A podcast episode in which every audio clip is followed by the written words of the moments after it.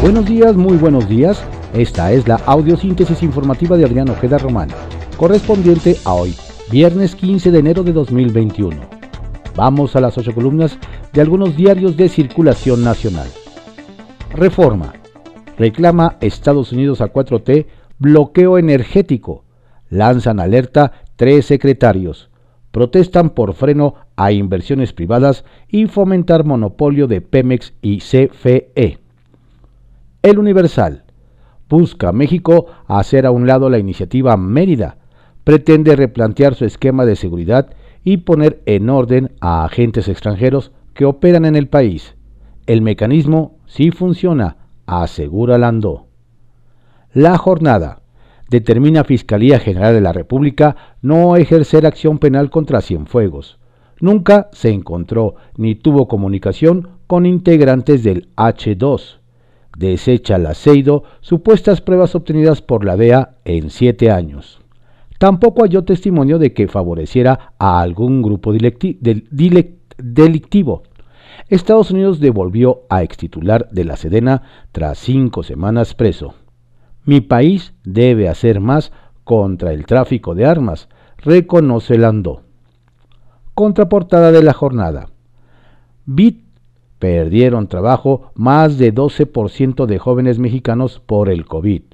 En Lima, Perú, afectó a 70% de ese sector y en Colombia a 30%. En América Latina y el Caribe, la desocupación de ellos supera tres veces la de adultos. Secretaría del Trabajo y Previsión Social. En los últimos 20 años, el desempleo golpeó a los demás estudios. En enero-marzo de 2020 había 43.1 millones registrados como no activos. Milenio. Cero pruebas de narco contra Cienfuegos. Fiscalía General de la República. Crimen organizado.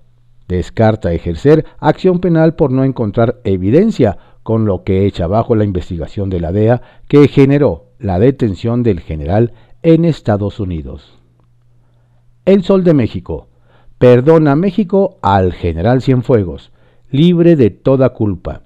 La Fiscalía General de la, República, de la República exoneró al militar acusado de narcotráfico en Estados Unidos. La razón. COVID-19 pega a vacunación contra la tuberculosis. Casos van en aumento. Falta el biológico BCG que se aplica a bebés atribuyen escasez a desabasto internacional. Farmacéuticas se han estado enfocando a atender el coronavirus, aseguran. En 2020 hubo 31.709 enfermos, el doble de 2017. Al menos 1.5 millones de niños sin protección desde marzo. No hay fecha para tenerla. El financiero. Limitado remanente de Banjico prevén Tipo de cambio. El fortalecimiento del peso mermó el excedente esperado de 2020. El economista. México al nivel de Uganda en apoyo fiscal por COVID-19. Fondo Monetario Internacional. Se ubica al fondo de una lista de 84 países. Invirtió apenas 1% de su PIB en estímulos mientras otros, como Alemania, hasta 40%, revela un análisis de Moody's. Ante los escasos apoyos, será más fácil regresar a los niveles fiscales precrisis, señala el IF.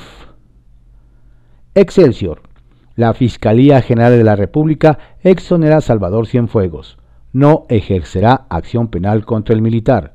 La Fiscalía General resolvió que el exsecretario de la Defensa nunca se reunió o comunicó con integrantes del cártel H2 ni les dio protección, como señala, como señaló una investigación de la DEA.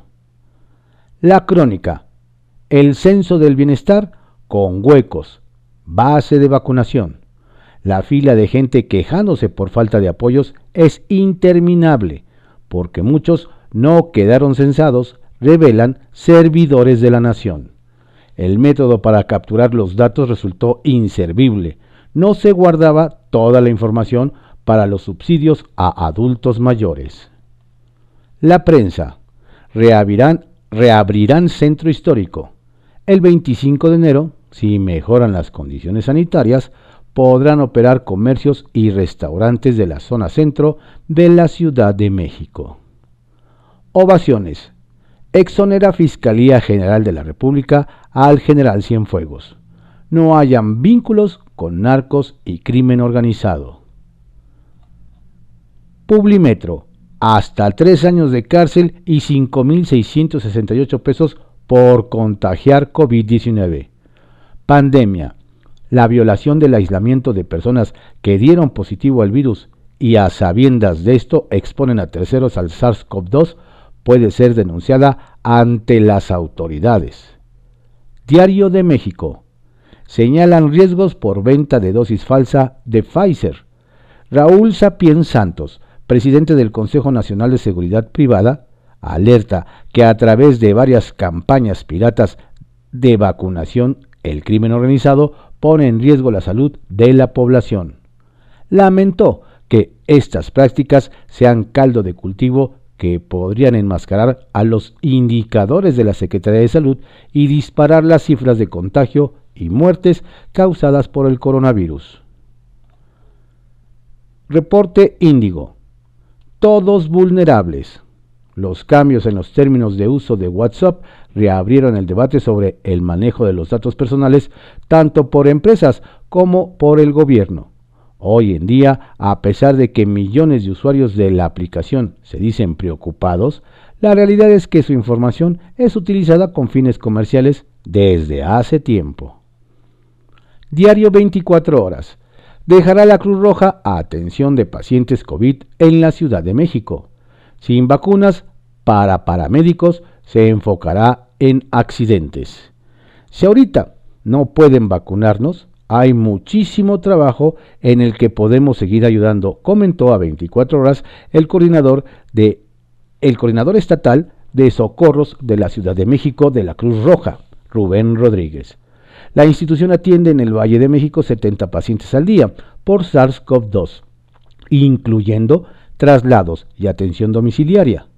Han sido contagiados 32 voluntarios que representan el 14% del total en respuesta al subsecretario López Gatiel, quien dijo que no hay un censo de paramédicos.